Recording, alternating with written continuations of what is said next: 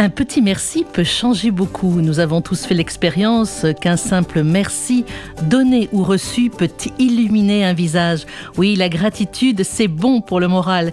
Et c'est même devenu un sujet d'étude pour des chercheurs. Rebecca Chanclande, bonjour. Bonjour. Alors, vous êtes chercheuse au laboratoire interuniversitaire de psychologie à l'université Grenoble-Alpes.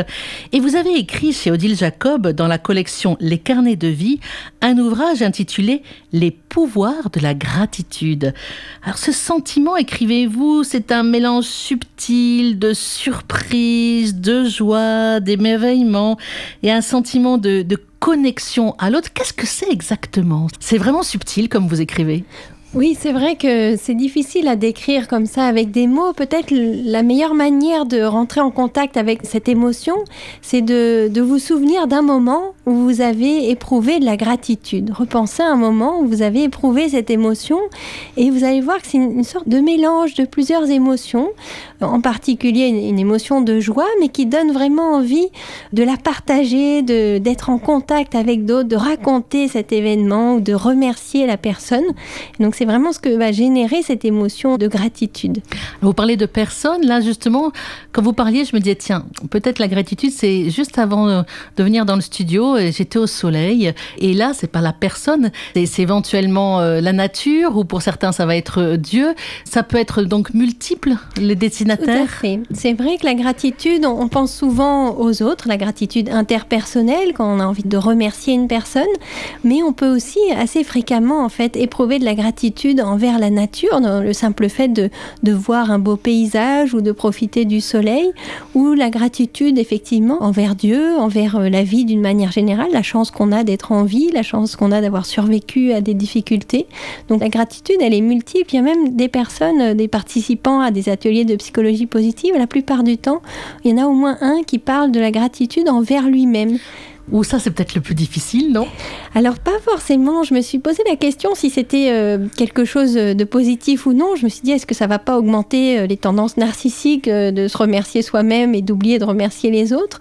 En fait, ce qu'on a constaté dans des ateliers, c'est que souvent, les personnes qui arrivent à se remercier elles-mêmes, c'est aussi des personnes qui prennent bien sûr en compte l'aide des autres et la chance qu'elles ont eue dans leur vie.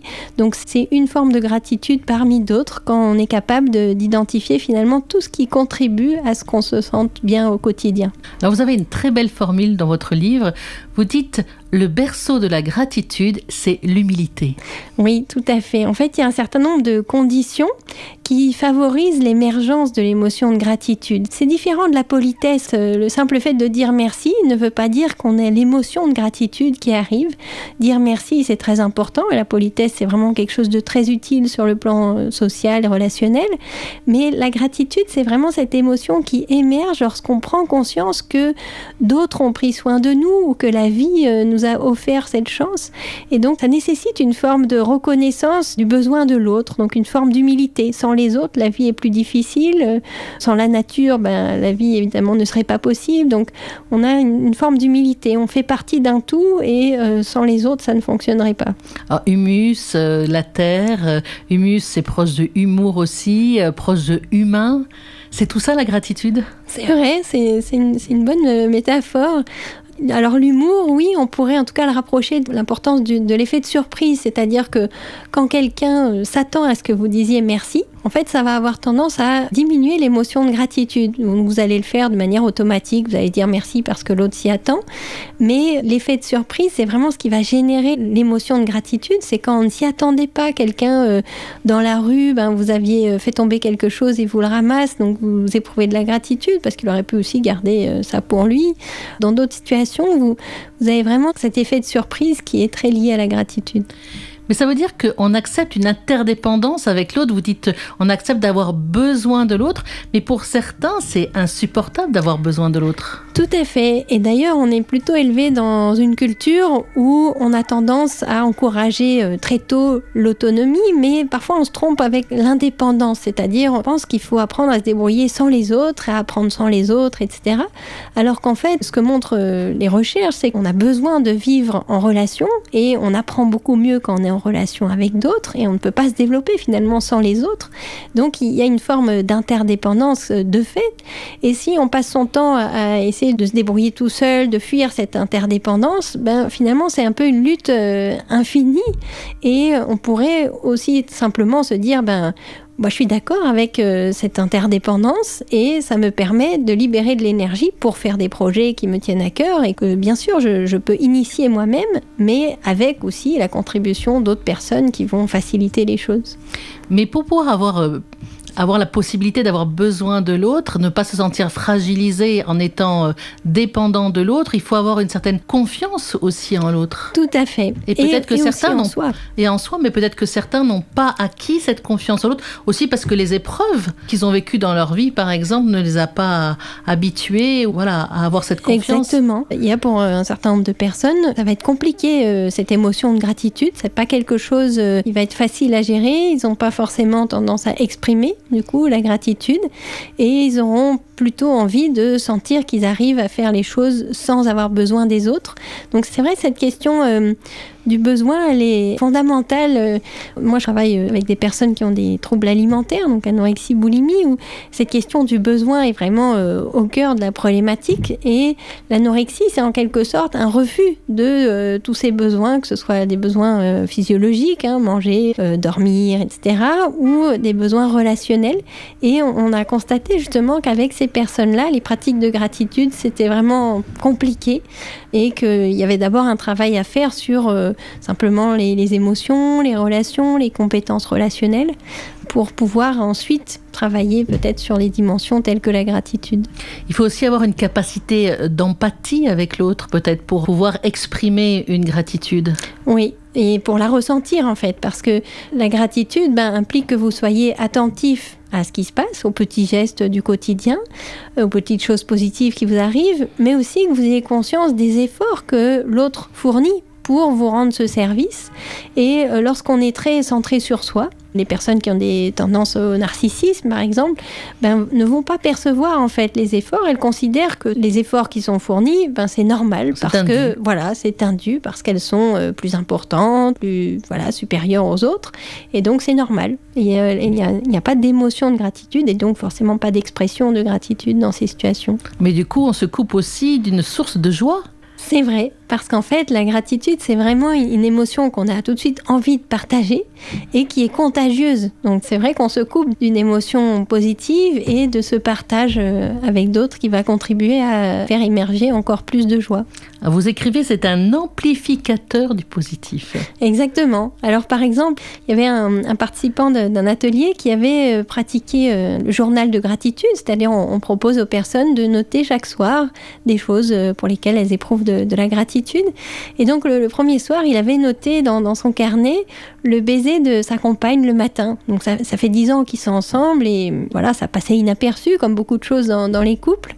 Et quand il avait noté ça, il s'est rendu compte, il nous a raconté qu'ensuite, pendant toutes les semaines, tous les jours qui suivaient, ce moment-là était devenu un, un moment euh, vraiment unique, euh, comme s'il y avait des projecteurs qui venaient éclairer euh, cette situation et qui permettaient d'en profiter pleinement. Rebecca Chancland, nous sommes ensemble pour parler de la gratitude. Vous êtes auteur de Des pouvoirs de la gratitude paru euh, chez Odile Jacob. Et je disais que vous étiez chercheuse parce que la gratitude, c'est pas simplement quelque chose de naturel, c'est aussi l'objet de, recherche en fait. Oui, en fait, c'est même une thématique phare des recherches dans le champ de la psychologie positive, parce qu'en fait, c'est une des pratiques qui fonctionne le mieux et c'est une des dimensions qui est le, le plus reliée au bien-être, euh, aux différentes dimensions du bien-être d'ailleurs, le bien-être physique, mental et social. Donc c'est un lieu de recherche très important pour nous. Est-ce que vous pensez que vraiment pour des personnes, par exemple, qui sont en état de dépression, parler de gratitude, c'est quelque chose qu'on peut entendre? Ah oui, c'est une très bonne question. Alors, c'est vrai qu'au départ, quand on a développé nos, recherches dans le champ de la psychologie positive en France, j'ai eu beaucoup de demandes de la part euh, de cliniques, d'hôpitaux, euh, de psychothérapeutes. Et euh, j'ai pas trop osé aller sur ce terrain-là. Je me suis dit, c'est quand même. moi, je travaillais en promotion de la santé, en, en prévention, et donc ça me semblait naturel de, développer ce type d'orientation de l'attention vers les aspects positifs du quotidien. Mais je m'étais dit, pour les patients, peut-être c'est un peu plus compliqué, donc il ne faudrait pas s'aventurer sur ce terrain. En fait, il y a des recherches euh, récentes hein, qui sont parues il y, a, il y a deux ans, qui ont montré que, au contraire, ça fait partie des pratiques qui fonctionnent le mieux, notamment pour les patients en crise suicidaire. La raison est qu'en fait, la gratitude, c'est ce qui va augmenter le sentiment de connexion sociale. Chez les patients dépressifs, les personnes en crise suicidaire, la grande question, c'est la solitude, l'isolement. Par exemple, j'ai une collègue qui a développé des interventions de, gratitude dans le service au CHU de Montpellier pour des patients en prévention des crises suicidaires.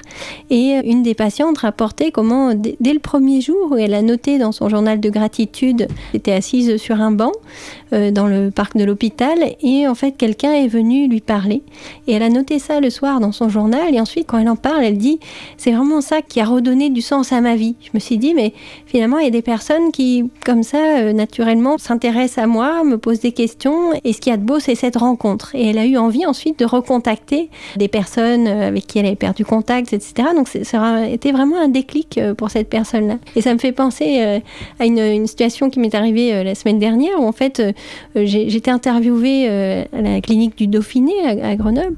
Et en fait, des patients sont venus écouter l'interview, donc des, personnes euh, qui étaient hospitalisées pour dépression. Et à la fin de, l'interview, ils ont dit C'est vraiment intéressant ce que vous dites, madame. Personne ne nous a expliqué ces choses-là. Ça serait très utile pour nous.